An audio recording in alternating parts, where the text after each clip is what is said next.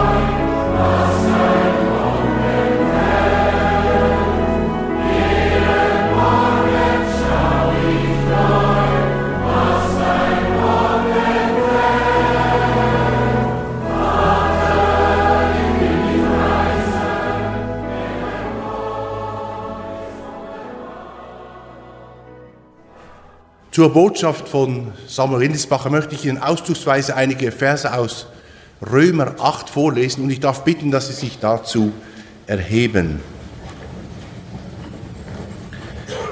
Römer 8, zuerst ab Vers 1. So ist nun nichts Verdammliches an denen, die in Christo Jesu sind, die nicht nach dem Fleisch wandeln, sondern nach dem Geist. Denn das Gesetz des Geistes, der da lebendig macht in Christo Jesu, hat mich frei gemacht von dem Gesetz der Sünde und des Todes.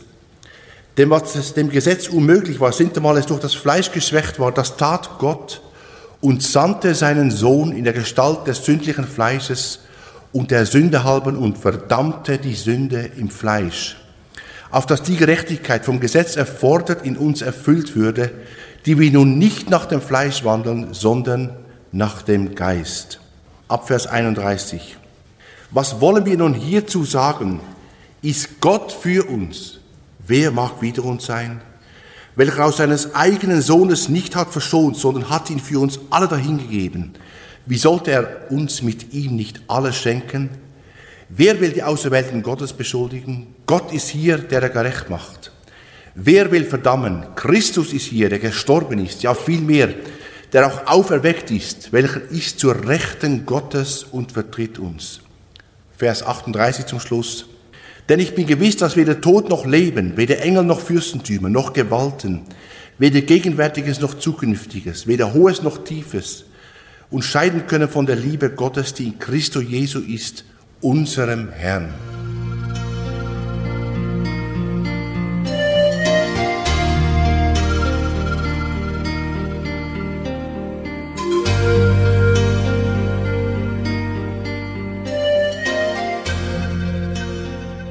Ich möchte Sie auch ganz herzlich willkommen heißen und begrüßen und nach vielen Dank auch der musikalischen Umrahmung. Danke auch für Ihr kräftiges Mitsingen.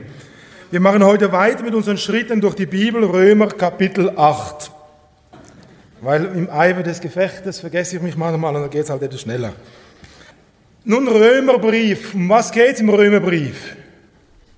Der Römerbrief, haben wir schon einige Mal gesagt, ist im Grunde genommen ein juristischer Prozess.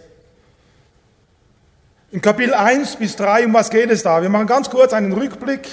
In Kapitel 1 bis 3, um was geht es im Römerbrief? Im Römer 3, 23 ist alles zusammengefasst, das sagt Apostel Paulus, da ist keiner gerecht, auch nicht einer. Also Römer Kapitel 1 bis 3, da werden alle Menschen unter die Sünde verdammt. Es wird ihnen gezeigt, wer sie sind, was sie sind, unfähig vor Gott. Da ist keiner gerecht, auch nicht einer. Ob das der Kannibale ist im Urwald, der gebildete Heide irgendwo in Manhattan oder auch der Jude in Israel. Da ist keiner gerecht, auch nicht einer. Römer 1 bis 3, der Schuldspruch über alle Menschen. In Kapitel 4 ist so wie eine Vorschau. Da zeigt uns der Römerbriefschreiber, schau einmal, du kannst allein aus Glauben gerechtfertigt werden.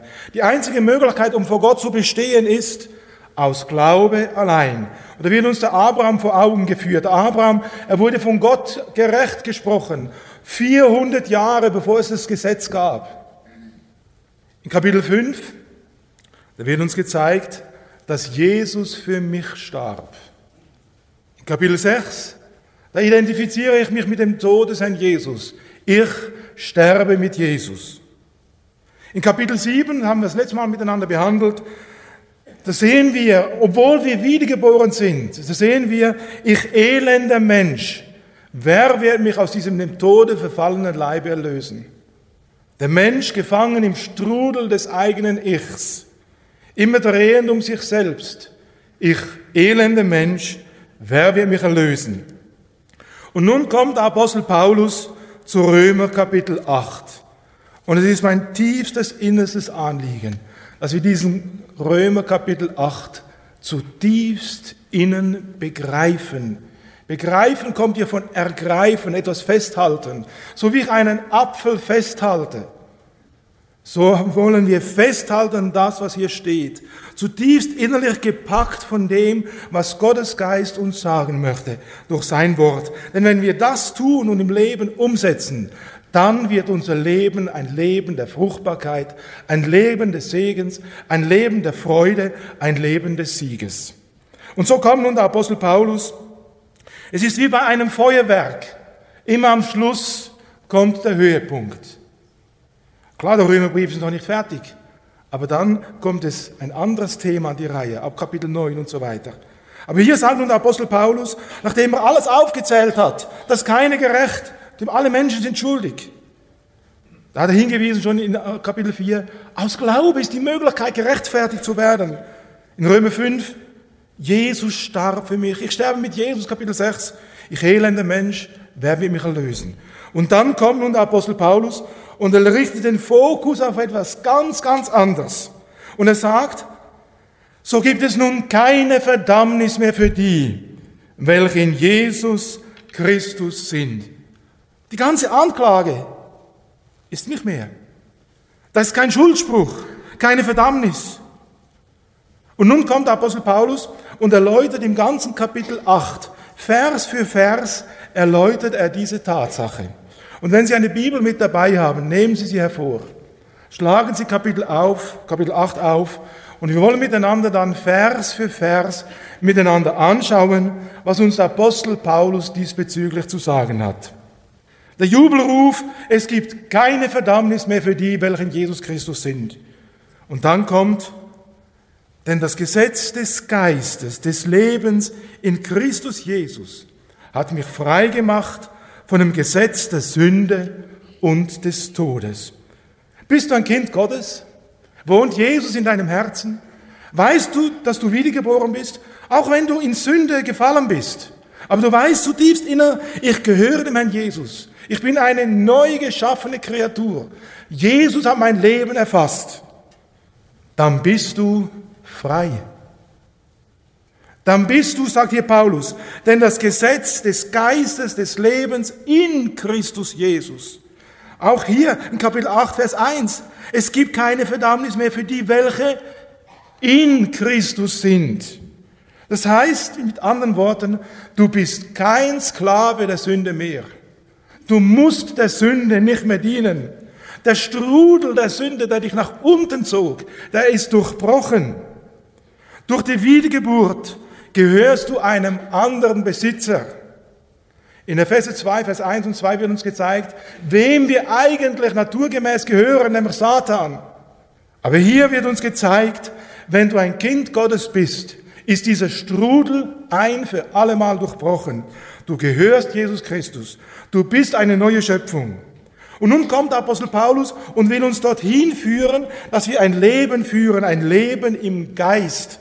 Ein Leben im Aufwind Gottes. Noch einmal, Kapitel 7 haben wir gesehen, da dreht sich dieser Christ, der eigentlich erlöst ist, er dreht sich immer die ganze Zeit um was? Um sich selber.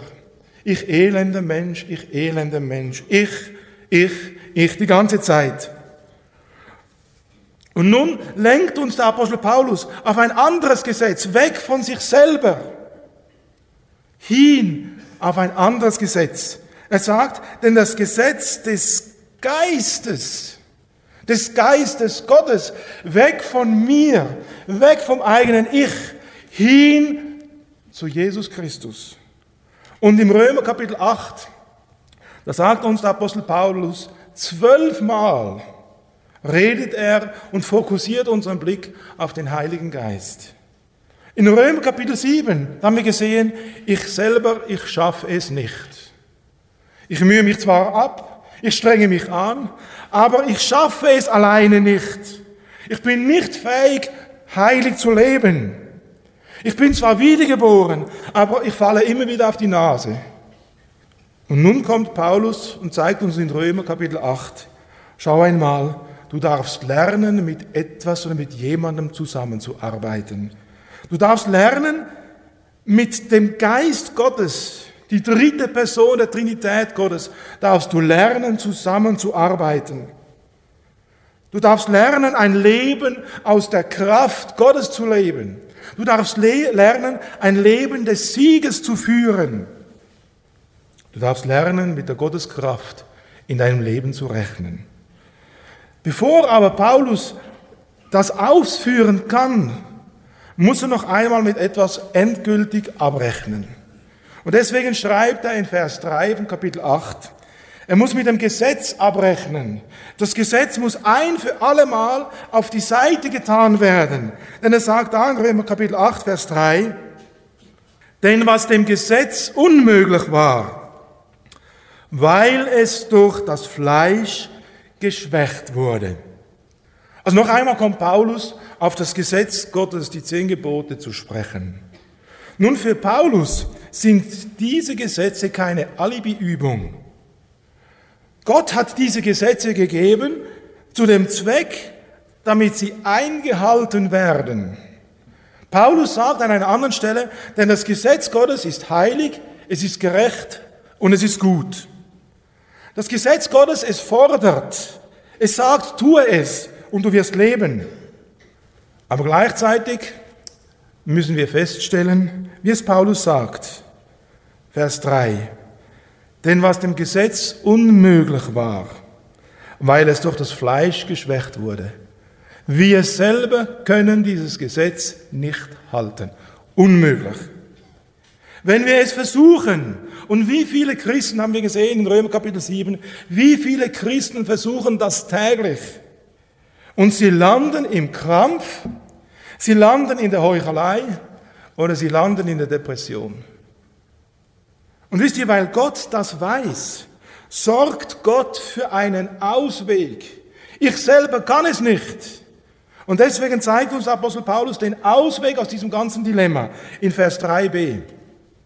Da sagte Paulus, denn was im Gesetz unmöglich war, weil es durch das Fleisch geschwächt wurde, das hat Gott getan, nämlich die Sünde im Fleische verdammt, indem er seinen Sohn sandte in der Ähnlichkeit des sündlichen Fleisches, um der Sünde willen. Also Gott hat die Norm aufgestellt, du sollst, tue dies, mache jenes nicht. Gott stellt die Form auf, aber er selbst erfüllt die Form. Jesus Christus erfüllt die Form stellvertretend für uns, bis auf den kleinsten Buchstaben. Und Gott macht gleichzeitig einen Ausweg, damit ich diese Norm erfüllen kann dass ich mir diese Norm persönlich aneignen kann. Und so sagt Paulus in Vers 4, damit die vom Gesetz geforderte Gerechtigkeit in uns erfüllt würde. Gottes Gerechtigkeit soll in uns, das heißt in dir und in mir erfüllt werden. Und wie geschieht das? Indem ich mich anstrenge, indem ich versuche, heilig zu leben, indem ich jeden Tag eine halbe Stunde stille Zeit mache. Das endet nur im Krampf, in der Heuchelei und schlussendlich in der Depression. Paulus sagt es ganz anders. Paulus sagt es folgendermaßen. damit die von vom Gesetz geforderte Gerechtigkeit in uns erfüllt würde? Ja, wie geht das? Er sagt es in Vers 4b, die wir nicht nach dem Fleische wandeln, sondern nach dem Geist. Wenn ich lernen darf, nicht ich strenge mich an, nicht ich bemühe mich, nicht ich möchte das Gesetz halten, sondern ich lerne mit der Kraft Gottes in meinem Leben zu rechnen. Ich lerne mich zu stützen auf den, der durch die Wiedergeburt in meinem Herzen wohnt, auf den Heiligen Geist. Paulus sagt also, ich reiße mich los vom Ich, ich reiße mich los von der Gesetzlichkeit, ich reiße mich los von dem eigenen Bemühen und ich fange an, einen ganz anderen Dreh- und Angelpunkt in meinem Leben aufzubauen. Den Heiligen Geist. Mit ihm arbeite ich in Zukunft zusammen. Mit ihm rechne ich. Ich lerne auf das stille und sanfte Reden seines Geistes in meinem Herzen zu hören. Aber wisst ihr, heute ist die große Not. Hören wir noch, was Gottes Geist sagt? Ich bin manchmal erstaunt, erschrocken und auch traurig, wenn ich sehe, wie viele Christen die ganze Zeit immer mit ihren Stöpseln rumgehen. Am Morgen stehen sie auf und das Erste, was sie tun, ist das Radio andrehen. Sie sind die ganze Zeit beschäftigt mit sich selbst, aber nicht mit Jesus. Und so sagt Paulus in Vers 5 und 6, denn die nach dem Fleische leben, also um sich selber drehen, die sinnen auf das, was fleischlich ist, die aber nach dem Geiste leben, auf das, was des Geistes ist. Denn die Gesinnung des Fleisches ist der Tod.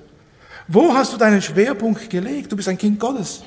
Drehst du um dich selbst oder drehst du um Jesus Christus? Wir sollen uns und wir dürfen uns für Jesus entscheiden, und zwar jeden Tag neu. Ich darf lernen mit dem Gottesgeist in meinem Leben, der in meinem Leben wohnt, durch die Wiedergeburt, einfach lernen, zusammenzuarbeiten.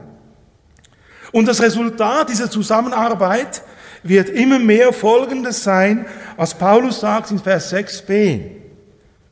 Denn die Gesinnung des Geistes ist Leben und Friede. Fehlt dir echtes Leben, auch als Christ? Fehlt dir echter Friede, auch als Christ? Dann fange an, deine Beziehung zu Jesus zu hinterfragen. Und wer ein Leben lebt des, des Friedens, der Beziehung zu Gott, daraus resultiert zwangsläufig Friede mit Gott, echtes, übersprungendes Leben, ein heiliger Lebensstil. Du lebst eine Beziehung mit ihm. Im Gegensatz dazu sagt Paulus in Vers 7, es gibt nur zwei Dinge. Entweder lebst du eine Beziehung mit dem Herrn Jesus oder, Vers 7, darum, weil die Gesinnung des Fleisches Feindschaft wider Gott ist. Du kannst dich als Christ dich entscheiden, jeden Tag neu. Ich lebe eine Beziehung mit Jesus oder ich bin, obwohl ich Christ bin, bin ich dennoch ein Feind Gottes. Weil ich nicht lebe in der Beziehung mit ihm, weil ich mich um mich selbst drehe, um mein eigenes Ich, meine eigenen Wünsche, meine eigenen Gedanken, meine eigenen Vorstellungen. Wie tragisch, wenn Christen kommen müssen und sagen, ich habe so viele Nöte und Sünden in meinem Leben, da werde ich nicht fertig. Sie drehen um sich selbst. Sie sind im Grunde genommen immer noch Feinde Gottes. Es steht hier in Vers 7. Darum weil die Gesinnung des Fleisches Feindschaft wider Gott ist. Welch eine Tragik. Er fährt weiter in Vers 7 bis 8. Denn sie ist dem Gesetze Gottes nicht untertan. Sie kann es auch nicht. Die aber im Fleische sind, vermögen Gott nicht zu gefallen. Und das ist die große Diskrepanz. Das Hin- und Hergerissen sei vielleicht auch in deinem Herzen. Du bist ein Kind Gottes. Aber du lebst nicht in der tiefen Beziehung mit Jesus. Und entsprechend bist du so hin und her gerissen. Wer wirklich wiedergeboren ist, der hat in seinem Herzen Folgendes, nämlich den tiefen Wunsch ab Vers 9a, ihr aber seid nicht im Fleische, sondern im Geist. wenn anders Gottes Geist in euch wohnt. Wenn du wirklich wiedergeboren bist, dann weißt du, ich bin ein Kind Gottes. Ich bin eine neue Schöpfung. Und diese neue Schöpfung möchte dich ziehen, ihm nach, Jesus nach. Paulus sagt ernstlich, wer aber Christi Geist nicht hat, der ist nicht sein. Wer dieses Ziehen nicht kennt, wer diesen Wunsch nicht kennt, Jesus zu gehören, Jesus nachzueilen, die Sünde abzulegen, mit ihm eine tiefe Beziehung zu leben, wer diesen Wunsch nicht hat, sagt Paulus, wer aber Christi Geist nicht hat, der ist nicht sein.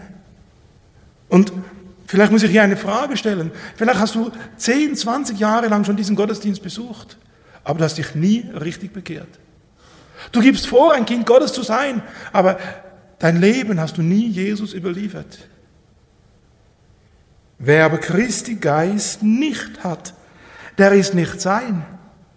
Du hast vielleicht eine fromme Maske aufgezogen, die aufgesetzt durch deine Erziehung, aber dein Leben hast du nie Jesus geweiht. Paulus betont, dass nur echt wiedergeborene Menschen ein heiliges Leben führen können. Nur Menschen, in denen Gottes Geist wohnt, haben die Voraussetzung für einen heiligen Lebensstil. Und so zeigt uns Paulus dieses große Spannungsfeld auf. Wenn du wirklich ein Kind Gottes bist, dann hast du den Wunsch, ihm zu gefallen. Wenn du ein Kind Gottes bist und Jesus in deinem Leben wohnt, dann möchtest du ihm gefallen. Und dennoch merkst du in deinem Leben, da sind so Kämpfe da. Eines zieht dich nach oben, das andere zieht dich nach unten. Eines zieht dich himmelwärts, das andere möchte dich gefangen nehmen auf dieser Erde. Und so sagt Paulus in Vers 10, wenn aber Christus in euch ist, also wenn du wirklich wiedergeboren bist, so ist der Leib zwar tot um der Sünde willen, aber der Geist aber ist Leben um der Gerechtigkeit willen. Also Paulus sagt uns hier, wenn du wirklich wiedergeboren bist, dann lebst du in einem Spannungsfeld. Auf der einen Seite, Jesus wohnt in dir. Auf der anderen Seite ist die Welt mit ihrem Anspruch. Du möchtest leben, wie ihm es entspricht. Aber die Welt ist da, die nach unten zieht. Wir haben das ewige Leben. Wir haben die Hoffnung der Herrlichkeit. Und dennoch tragen wir alle, tragen die Spuren der Sünde in unserem Leben. Wir wissen um die Hoffnung der Herrlichkeit, einmal bei ihm zu sein. Und doch leiden wir als Christen unter Krankheiten. Wir wissen, Jesus wohnt durch seinen Heiligen Geist in unseren Herzen. Aber gleichzeitig haben wir unermessliche charakterliche Schwächen.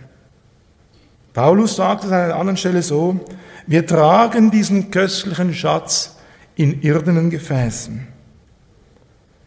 Wir haben die Hoffnung der Herrlichkeit.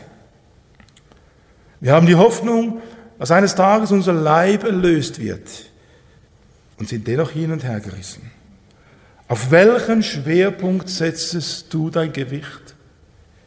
Und so sagt Paulus in Vers 11, wenn aber der Geist dessen, der Jesus von den Toten auferweckt hat, in euch wohnt, also wenn ihr wirklich wiedergeboren seid, so wird derselbe, der Christus von den Toten auferweckt hat, auch eure sterblichen Leiber lebendig machen, durch seinen Geist, der in euch wohnt.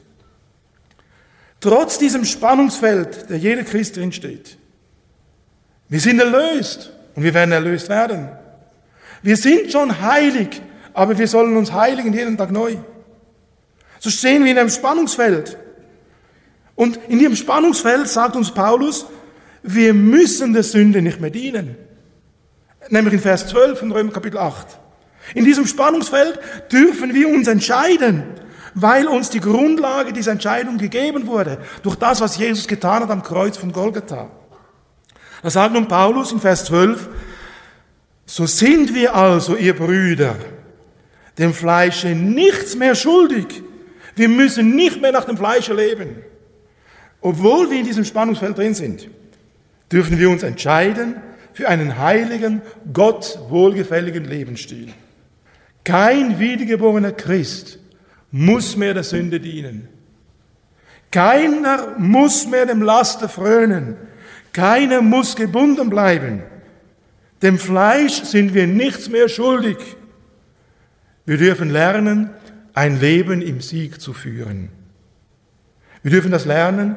Das, was Paulus gesagt hat, die Grundlage, die Paulus uns aufgezeigt hat, dürfen wir lernen, im Alltag umzusetzen. In Vers 13 sagt Paulus, denn wenn ihr nach dem Fleische lebet, so müsst ihr sterben. Wenn ihr aber durch den Geist die Geschäfte des Leibes tötet, so werdet ihr leben. Paulus möchte uns damit zeigen, je mehr du deinen Schwerpunkt setzt auf Gottes Sache, auf Gottes Anliegen, auf die Beziehung mit ihm, umso mehr darfst du lernen, ein Leben im Sieg zu führen. Fange an, mit Gottes Geist in deinem Leben zu rechnen. Gib Gottes Geist in deinem Leben Raum. In Vers 13b, da heißt es, wenn ihr aber durch den Geist die Geschäfte des Leibes tötet. Die Bibel ist nicht Leibes, Leibesfeind. Aber hier ist gemeint die Geschäfte des Leibes. Das, was uns nach unten zieht, das, was uns entfernt vom lebendigen Gott, da, wo ich mich um mich selbst drehe, das zieht mich alles weg vom Herrn Jesus. Und ich darf lernen, mit ihm zu leben. Und so kommt Paulus in Vers 14, das ist ganz praktisch für deinen Alltag, für dein Leben. Da sagt Paulus, denn alle, die sich vom Geiste Gottes leiten lassen, sind wir Gottes Kinder. Lassest du dich vom Gottes Geist leiten? Kann er dich führen? Hörst du noch auf seine Stimme? Und noch einmal, was prägt dich am ersten am Morgen? Was leitet dich durch den Tag? Von was bist du bestimmt, wenn du am Abend dich ins Bett legst? Ich bin manchmal erschrocken, wie Menschen zusammen am Tisch sitzen und sie reden nicht miteinander. Sie schauen nur auf ihr Handy. Machst du das auch in deiner Beziehung mit Jesus? Wenn die Bibel so wichtig wäre wie dein Handy, dann würdest du die ganze Zeit runterladen, downloaden, was Gott dir zu sagen hat. Dann würdest du immer schauen, was auf WhatsApp, Psalm und so weiter steht. Du würdest die ganze Zeit dich beschäftigen mit den Sprüchen. Die ganze Zeit beschäftigt sein mit dem, was Jesus zu dir sagen möchte. Aber hast du noch Zeit dafür? Denn die, die sich vom Gottes Geist leiten lassen, die sind Kinder Gottes. Lassen wir uns noch durch Gottes Wort die Bibel ermahnen? Kann er mich noch leiten? Ich habe mich so gefreut, ein Bruder kommt zu mir in diesen Tagen, und besser gesagt, wir haben miteinander gesprochen, und sagte zu mir, weißt du, ich habe angefangen, jeden Tag die Sprüche zu lesen. Das ist für mich Balsam in meinen Ohren. Und er hat gesagt, weißt du, warum habe ich das nicht schon früher gemacht? Das gibt mir so viel Weisheit für mein Leben. Er hat angefangen, das WhatsApp Gottes zu gebrauchen. Tust du das auch? Sind wir noch traurig über die Sünde? Wisst ihr, das Leben im Geist hat nichts zu tun mit einem Krampf. Oder denkt ihr, ich sei ein verkrampfter Christ? Jeder, der mich kennt, der weiß, ich feiere gerne Feste. Ich sage es jetzt mal so, ich trinke gerne mal ein Glas Wein. Alles mit Maßen. Hat das zu tun mit dem, dass ich heilig lebe, indem ich gar nichts mehr tue? Nicht mal mich freue an einen schönen Film, an guter Musik, ein Konzert besuche? Hat es damit zu tun? Es hat mit etwas ganz, ganz anderem zu tun. Es hat damit zu tun, dass ich in einer tiefen, lebendigen Beziehung mit Jesus Christus lebe. Der Herr Jesus sagt in Johannes 15, da braucht uns der Herr Jesus einen Vergleich und sagt, schaut einmal, so sollt ihr eigentlich leben. Da sagt der Herr Jesus, ich bin der wahre Weinstock und mein Vater ist der Weingärtner. Jede Rebe an mir, die keine Frucht bringt, die nimmt er weg. Jede aber, die Frucht bringt, reinigt er, damit sie mehr Frucht bringt. Der Herr Jesus spricht hier zu seinen zwölf Jüngern. Einer war nie dabei, obwohl er drei Jahre mit dem Herrn Jesus unterwegs war. Er gab vor, ein Jünger zu sein. Er konnte gut reden, gut heucheln, aber er war ein Dieb. Und im ersten Johannesbrief lesen wir, dass dieser gar nie bei uns war, weil er ist weggegangen. Und der Herr Jesus sagt hier, ich bin der wahre Weinstock. Mein Vater der Weingärtner. Jede Rebe, die an mir bleibt. Die elf Jünger, die blieben. Wenn du wirklich ein Kind Gottes bist, dann bleibst du bei Jesus. Und er wird dich reinigen. Er wird dich heiligen. Er wird Dinge wegnehmen, die ihm nicht gefallen. Lebst du so in der tiefen, innigen Gemeinschaft mit Jesus? Wenn wir durch den Rebberg gehen, dann hört ihr immer dieses Seufzen, dieses Jammern, dieses Klagen, ich arme Traube, ich arme Traube. Ich bringe keine Frucht. Ja, aber so tönt es doch oft unter den Christen. Keine Traube strengt sich an, Frucht zu bringen. Nie, wenn wir spazieren, meine Frau und ich, und durch den Rebberg gehen. Oder gestern Abend saß ich noch und habe aus dem Fenster rausgeschaut und haben wir also an der Wand eine Traube, eine Rebe. Habe noch nie gehört, dass die sagt, ich bin eigentlich ganz arm dran. Ich schaffe es nicht. Unmöglich. Ich muss mich anstrengen. Diese Traube, was macht sie? Sie tut nur eines. Sie bleibt beim Weinstock. Bleibst du so bei Jesus? Am Morgen, wenn du aufstehst, am Tag, wenn du durch den Tag gehst, am Abend, wenn du dich ins Bett legst, bleibst du bei Jesus? In Galater 5, 22, da lesen wir von den Früchten des Geistes. Da heißt es, die Frucht aber des Geistes ist Liebe, ist Freude, ist Friede, ist Langmut, Freundlichkeit, Güte, Treue, Sanftmut, Selbstbeherrschung. Aber es steht nicht, wie die kommt. Die Frucht des Leibes, die kommt nur aus einer Beziehung zwischen Mann und Frau. Indem sie sich verschenken. Die Frucht des Geistes kommt nur, wenn ich mich Jesus verschenke. Und das tue ich, wenn ich höre, was sein Wort mir sagt. Wenn ich auf das stille, leise, sanfte Reden des Geistes Gottes in meinem Herzen höre. Eine Traube ist einfach da. Sie hängt nur in mein Jesus. Und so entsteht Frucht in deinem Leben nur aus der tiefen, aus der echten Beziehung mit Jesus Christus. Du kannst im Europapark sein und den Silberstar runterfahren und dem Herrn Jesus preisen dafür. Das ist Leben im Geist. Verstehen Sie mich? Ja, die Eltern vielleicht nicht, sind noch nie Silberstar gefahren. Aber habt ihr es begriffen? Man kann sich freuen an den Dingen des Alltags, wenn sie keine Sünde sind, ganz klar. Und dann kann ich den Herrn preisen, ihn loben, alles, was er tut, das tut von Herzen als dem Herrn. Das ist Leben im Geist. Und so entsteht Frucht in deinem Leben nur, wenn du eine tiefe, eine echte Lebensgemeinschaft mit dem Herrn Jesus führst. Verschenke dich ihm und es wird geistliches Leben entstehen. Gib dich ihm hin und der Herr führt dich zu einem Leben im Sieg. Kommen wir zum nächsten Schritt, Vers 15. Da sagt Paulus, denn ihr habt nicht einen Geist der Knechtschaft empfangen, dass ihr euch abermals fürchten müsstet. Warum kommt jetzt Paulus und tut das so zwischen reinflechten? Ihr habt nicht einen Geist der Knechtschaft empfangen, dass ihr euch abermals fürchten müsstet. Herr Jesus, also der Paulus möchte uns auf die nächste Stufe bringen.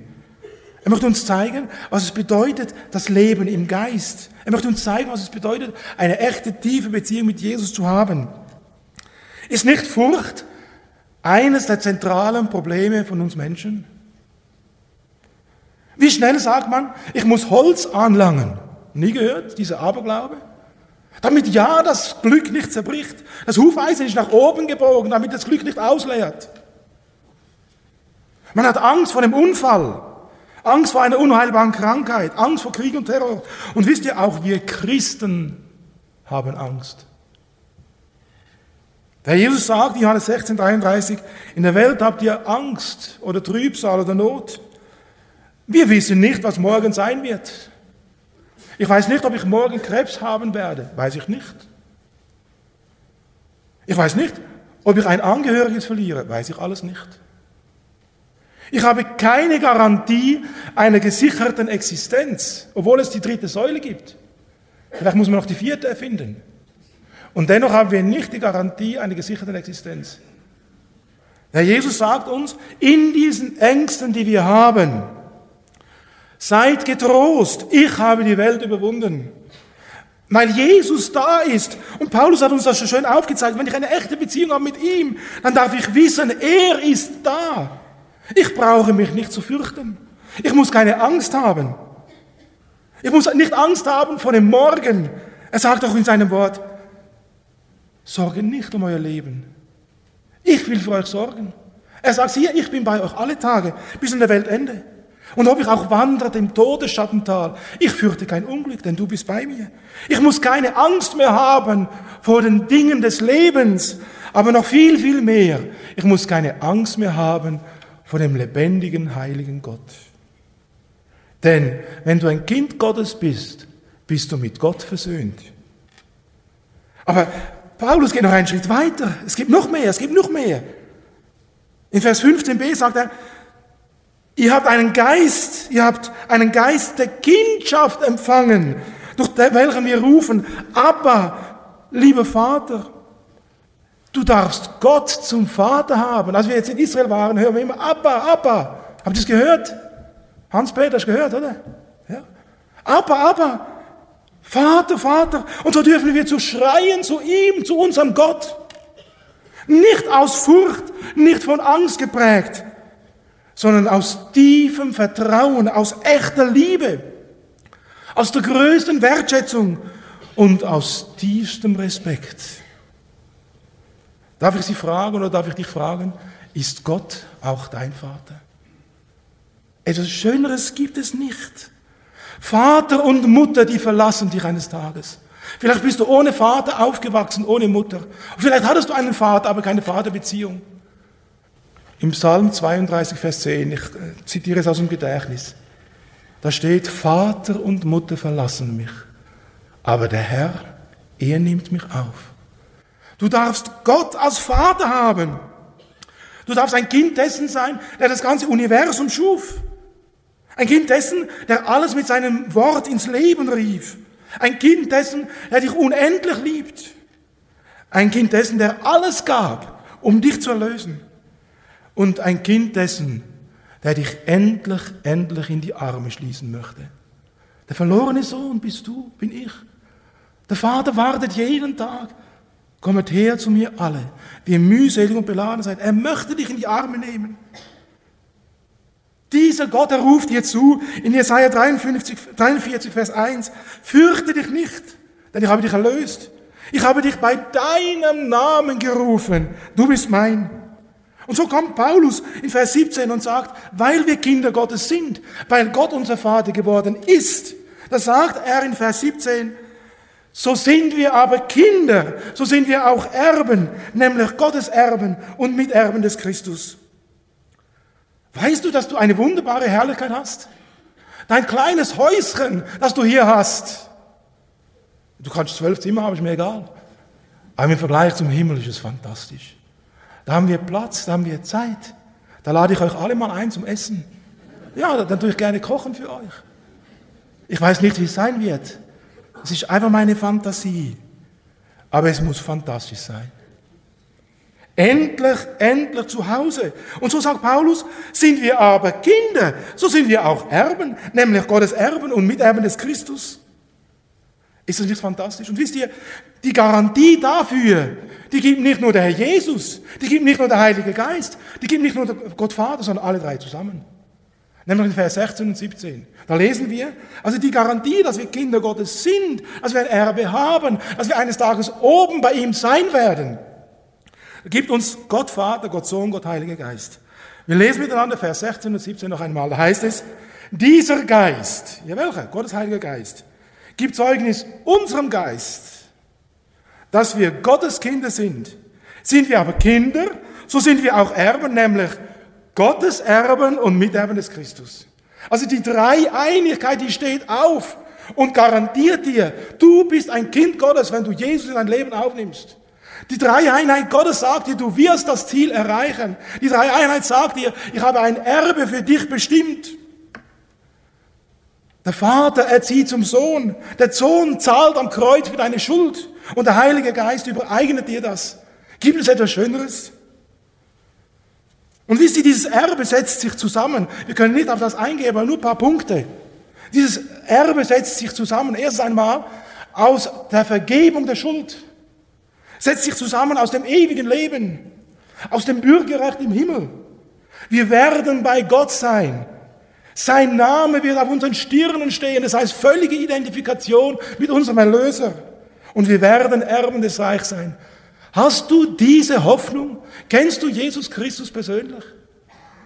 Heute, sagt die Bibel, wenn du seine Stimme hörst, dann verstocke dein Herz nicht. Gib Jesus dein Herz, gib Jesus dein Leben. Er möchte dich bei sich im Himmel haben. Und deswegen, wenn du nachher nach dem Gottesdienst, wenn du dein Leben Jesus geben möchtest, komm nach vorne. Wir haben Zeit, es sind Brüder da, die mit dir gerne reden. Aber wisst ihr, die Bibel sagt noch mehr. Die Bibel sagt Folgendes, und das klammern wir oft aus. Paulus geht weiter und sagt in Vers 17b, da heißt es, sind wir aber Kinder, so sind wir auch Erben, nämlich Gottes Erben und Miterben des Christus, wenn anders wie auch mitleiden, dass wir auch mitverherrlicht werden. Niemand von uns leidet gerne. Niemand von uns geht gerne durch Tiefen und durch Nöte. Niemand hat das gerne. Aber anscheinend gehört Leiden mit dazu. Anscheinend ist Leiden aus für uns unergründlichen Sachen gehören Leiden mit dazu. Anscheinend geht es nur über das Kreuz zur Krone. Anscheinend nur über Leiden zur Herrlichkeit.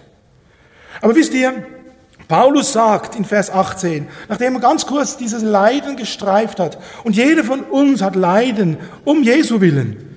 Nicht Leiden, weil du um dich selbst drehst. Du kannst dich ärgern über deinen Nachbarn, aber weil du um dich selber drehst.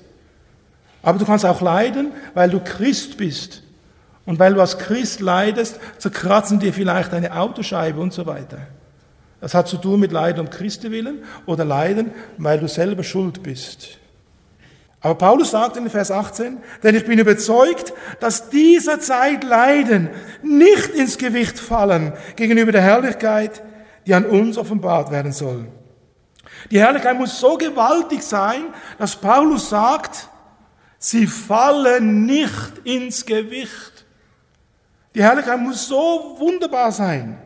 Paulus war so voller Hoffnung, so voller Zuversicht, dass er sagen kann, diese Dinge fallen alle nicht ins Gewicht. Und wenn ihr einmal das Leben des Paulus studiert, in 2. Korinther 11, was hat der Paulus alles erlebt? Er wurde gesteinigt, Schiffbruch erlitten, mit Ruten geschlagen, verfolgt, ins Gefängnis geworfen. All diese Dinge. Und Paulus kann sagen, ich vermute, er war verkrüppelt durch allein diese Steinigungen, die er erlebt hat. Man hört nicht auf, Steine zu schmeißen, bis einer tot ist. Und dann brechen die Knochen, bricht das und jenes. Und damals gab es nicht so gute Ärzte wie heute. Paulus muss ziemlich deformiert ausgesehen haben. Paulus muss Gicht gehabt haben. Man nimmt an, auch ein Augenleiden und so weiter. Alles um des Evangeliums willen.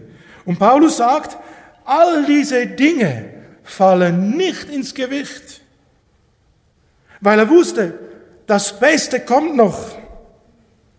Bist du auch dessen überzeugt? Freust du dich einmal bei Jesus zu sein? Gehst du freudestrahlend durch den Tag, weil du weißt, eines Tages bin ich bei meinem Jesus? Kommen wir zu einem weiteren Punkt. Paulus sagt, dass der Sieg Jesu, er muss offenbar werden, selbst im Tierreich. Wir lesen Vers 19. Denn die gespannte oder die ständige Erwartung der Kreatur sehnt sich nach der Offenbarung der Kinder Gottes. Was bedeutet das? Heute, wenn wir in den Wald gehen, da rennen alle oder laufen alle Rehe laufen davon. Wenn man mit dem Pferd unterwegs ist, da bleiben sie stehen. Aber wenn man zu Fuß unterwegs ist oder mit dem Auto, mit dem Fahrrad, da rennen alle Tiere gehen weg. Kein Vogel kommt und frisst auf deine Hand, höchstens er ist gezähmt. Und Paulus sagt, selbst die Schöpfung, sie wartet darauf, dass endlich, endlich wieder Frieden wird. Den Frieden, den du heute schon in deinem Herzen hast oder haben darfst, weil du versöhnt bist mit dem lebendigen Gott. Dieser Friede soll auch einmal die ganze Erde umfassen. Und so sagt Paulus in Vers 20 und 21, denn die Kreatur ist nämlich der Vergänglichkeit unterworfen, nicht freiwillig, sondern durch den, der sie unterworfen hat, auf Hoffnung hin dass auch sie selbst, die Kreatur, befreit werden soll von der Knechtschaft der Sterblichkeit zur Freiheit der Herrlichkeit der Kinder Gottes. Denn wir wissen, dass die ganze Schöpfung misssäuft und mit in Wehen liegt. Seit dem Sündenfall ist diese Schöpfung gekennzeichnet von Leid, Tränen und Tod. Das Tierreich hat Angst. Der Spatz hat Angst, dass die Katze kommt und die Katze hat Angst, dass der Löwe kommt und so weiter. Der Löwe hat Angst, dass der Mensch kommt und ihn erschießt. Das ist heute der Spielregel heute in der Natur. Und das soll eines Tages soll das enden. Jesus Sieg, der heute in deinem Leben Realität sein darf, soll selbst in der Natur offenbar werden. Und so sagt Jesaja in Jesaja 65, und auf das spielt Paulus an hier im Römerbrief. Er will damit zeigen, die, der Sieg Jesu umfasst alles, umfasst dein Leben, umfasst die Beziehung mit deinem Vater im Himmel, umfasst auch die Natur, die ganze Schöpfung, die seufzt auf den Tag hin, wo Jesus offenbar wird. Und so sagt Jesaja in Jesaja 65, Vers 25, denn Wolf und Lamm werden beisammen weiden. Der Löwe wird Stroh fressen. Wie das geht, weiß ich nicht. Und der Löwe wird Stroh fressen wie das Rind. Und die Schlange, Staub wird ihr Speise sein. Man wird nicht übel tun, noch verderbt handeln. Auf meinem ganzen heiligen Berge spricht der Herr. Also es wird eine Rückführung geben in die Zustände, die waren im Paradies. Heute schon darf das der Fall sein in deinem Leben. Paulus sehnt sich danach. Und er sagt dann in Vers 23, und nicht nur sie, sondern auch wir selbst, wir, die wir die Erstlingsgabe des Geistes haben, wir erwarten seufzend die Sohnestellung, die Erlösung unseres Leibes. Also Paulus sagt dann, er zieht den Bogen und sagt, schau einmal, ich sehne mich nach dem Zeitpunkt, wo ich endlich erlöst, wo ich endlich meinen Leib ablegen kann, wo ich endlich beim Herrn Jesus bin. Er sehnt sich nach der Vollendung. Und so sagt er dann in Vers 24 und 25, denn auf Hoffnung hin sind wir errettet. Eine Hoffnung aber, die man sieht, ist keine Hoffnung. Denn was einer sieht, das hofft er doch nicht mehr. Wenn wir aber auf das hoffen, was wir nicht sehen, so warten wir es ab in Geduld. Er sagt, Paulus sagt, ich bin erlöst, ich bin erkauft, ich bin ein Kind Gottes, ich lebe eine echte tiefe Beziehung zu meinem Vater im Himmel und dennoch habe ich Sehnsucht und ich warte darauf, dass diese Hoffnung erfüllt wird. Hast du diese Hoffnung? Sehnst du dich danach? Und wisst ihr, wenn du dann merkst, dass du wieder zurückfällst in Römer Kapitel 7, ich elender Mensch. Ich bin zwar aufgestanden am Morgen mit dem Herrn Jesus unterwegs und dann falle ich knallfall, falle ich auf die Nase. Und dann kommt Paulus und er sagt, Vers 26, ebenso kommt auch der Geist unserer Schwachheit zu Hilfe. Also wenn du eine Beziehung lebst mit Jesus, du kannst auf die Nase fallen, aber dann stehst du wieder auf. Und dann darfst du erfahren, was Gottes Geist in deinem Leben tut. Ebenso kommt auch der Geist unserer Schwachheit zu Hilfe. Denn wir wissen nicht, wie wir beten sollen, wie es sich gebührt. Aber der Geist selbst tritt für uns ein mit unausgesprochenen Seufzern. Wenn wir durch Nöte gehen, durch Anfechtungen, durch Zeiten des Zweifels, er, Gottes Geist, weiß ganz genau, was wir brauchen. Er hört unser Seufzen. Er lässt uns nicht allein. Und so heißt es dann in Vers 27, der aber die Herzen erforscht, der weiß, was des Geistes Sinn ist. Er vertritt die Heiligen so, wie es Gott angemessen ist. Und dann kommt der Abschluss vom ganzen Römer Kapitel 8. Jetzt frage ich dich, auf welcher Grundlage stehst du? Bist du dir sicher, auf welcher Grundlage du stehst? Weißt du, Römer Kapitel 1 bis 3, da ist keine gerecht, auch nicht einer. Es ist dein Zustand. Weißt du das? Aber du weißt, ich darf aus Glauben gerechtfertigt werden, wie der Abraham, Kapitel 4.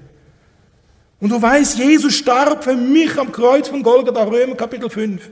Ich habe mich identifiziert, Römer Kapitel 6, mit dem, was Jesus für mich am Kreuz getan hat. Ich muss oft jammern und klagen, Römer Kapitel 7, ich elender Mensch, wer will mich erlösen? Und dann darfst du lernen, in den Aufwind Gottes zu leben, in einer tiefen, echten Beziehung. Und wenn das so ist, dann darf das Realität werden, was es heißt ab Vers 27 und 28. Da heißt es, und ich lese jetzt das nur noch, und ich lasse nur noch das Wort Gottes zu ihnen sprechen. Da heißt es, wir wissen aber, dass denen, die Gott lieben, alles zum Besten mitwirkt, denen, die nach dem Vorsatz berufen sind.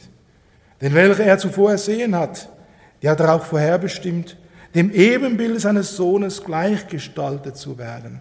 Das Ziel ist eigentlich mit deinem Leben, dass du Jesus widerspiegelst, dass du ein Abglanz bist seiner Herrlichkeit, dass du ein Bild bist von ihm auf dieser Erde. Das ist sein Ziel mit dir. Und so heißt es weiter dann, Vers 30, welche er aber vorherbestimmt hat, die hat er auch berufen. Welche er berufen hat, hat er auch gerechtfertigt. Welche er aber gerechtfertigt hat, die hat er auch verherrlicht. Und nun kommt die große Frage des Paulus, nachdem er all das aufgeführt hat, Kapitel 1 bis 8. Was wollen wir nun hierzu noch sagen? Ist Gott für uns? Gott Vater, Gott Sohn, Gott Heiliger Geist. Ist Gott für uns? Wer mag denn da wieder uns sein? Und jetzt kommt die Beweisführung des Paulus, welcher sogar seinen eigenen Sohn nicht verschont hat, sondern für ihn, für uns alle dahingegeben. Wie sollte er uns mit ihm nicht auch alles schenken? Wer will gegen die Auserwählten Gottes noch Anklage erheben? Gott ist es doch, der rechtfertigt. Wer will verdammen? Christus ist doch, der gestorben ist, ja noch viel mehr. Er ist auch auferweckt und der auch so Rechten Gottes ist und der uns vertritt. Wer will Anklage erheben? Wer? Vielleicht ein Gewissen. Dann weißt du, Gott ist größer. Wenn uns unser Herz verklagt, so darfst du wissen, Gott ist größer. Wer will verdammen? Und dann fragt er, wer will uns scheiden von der Liebe des Christus? Vielleicht Trübsal oder Angst oder Verfolgung oder Hunger oder Blöße oder Gefahr oder Schwert? Wie geschrieben steht, um deinetwillen werden wir getötet den ganzen Tag. Ja, wir sind geachtet wie Schlachtschafe. Also Paulus sagt, wir haben eine wunderbare Berufung. Er hat uns gerufen, er hat uns gezogen, er hat uns versiegelt, er hat uns die Garantie gegeben, dass wir das Ziel erreichen. Aber dann gehen wir durch Tiefen. Ja, wir werden geachtet wie Schlachtschafe. Und dann sagt Paulus, aber in dem allem überwinden wir weit. Durch den, der uns geliebt hat. Denn ich bin überzeugt, das ist nicht irgendwie ein fadenscheiniges Wissen, sondern eine tiefe, tiefe Überzeugung. Denn ich bin überzeugt, dass weder Tod noch Leben, weder Engel noch Fürstentümer, noch Gewalten, weder Gegenwärtiges noch Zukünftiges, weder Hohes noch Tiefes, noch irgendein anderes Geschöpf, nicht einmal du selbst heißt das damit, uns zu scheiden vermag von der Liebe Gottes, die in Christus Jesus ist, unserem Herrn. Nimm das im Glauben an und dein Leben wird reich. Amen. Lass uns still werden und beten. Herr Jesus, wir preisen dich aus tiefstem Herzen. Wie haben wir in dir einen wunderbaren Gott, der sich selbst verbürgt, in sich selbst verbürgt, dass ich ans Ziel komme, dass du ans Ziel kommst, wenn du ein Kind Gottes bist. O Herr Jesus, wir können darüber nur anbeten, nur staunen und nur Danke sagen. Wir preisen dich aus tiefstem Herzen. Und Herr Jesus, wir beten dich an. Wir können gar nicht anders. Amen. In der Predigtreihe Schritte durch die Bibel sprach Samuel Rindlisbacher soeben über das Thema Gott ist für uns auf der Grundlage von Römer Kapitel 8. Wir hoffen, dass es Sie innerlich angesprochen hat. Wenn Sie noch Fragen haben oder seelsorgerliche Hilfe wünschen, möchten wir Sie von ganzem Herzen ermutigen, doch Kontakt mit uns aufzunehmen. Direkt im Anschluss an diese Sendung haben wir noch wichtige und interessante Informationen für Sie betreffend Verlagsinfos, Veranstaltungen des Missionswerkes Mitternachtsruf, vielleicht ganz in Ihrer Nähe, Kontakt bzw. Bestellmöglichkeiten wie zum Beispiel die eben gehörte Botschaft auf CD, ein gutes Buch und anderes mehr. Deshalb bleiben Sie dran.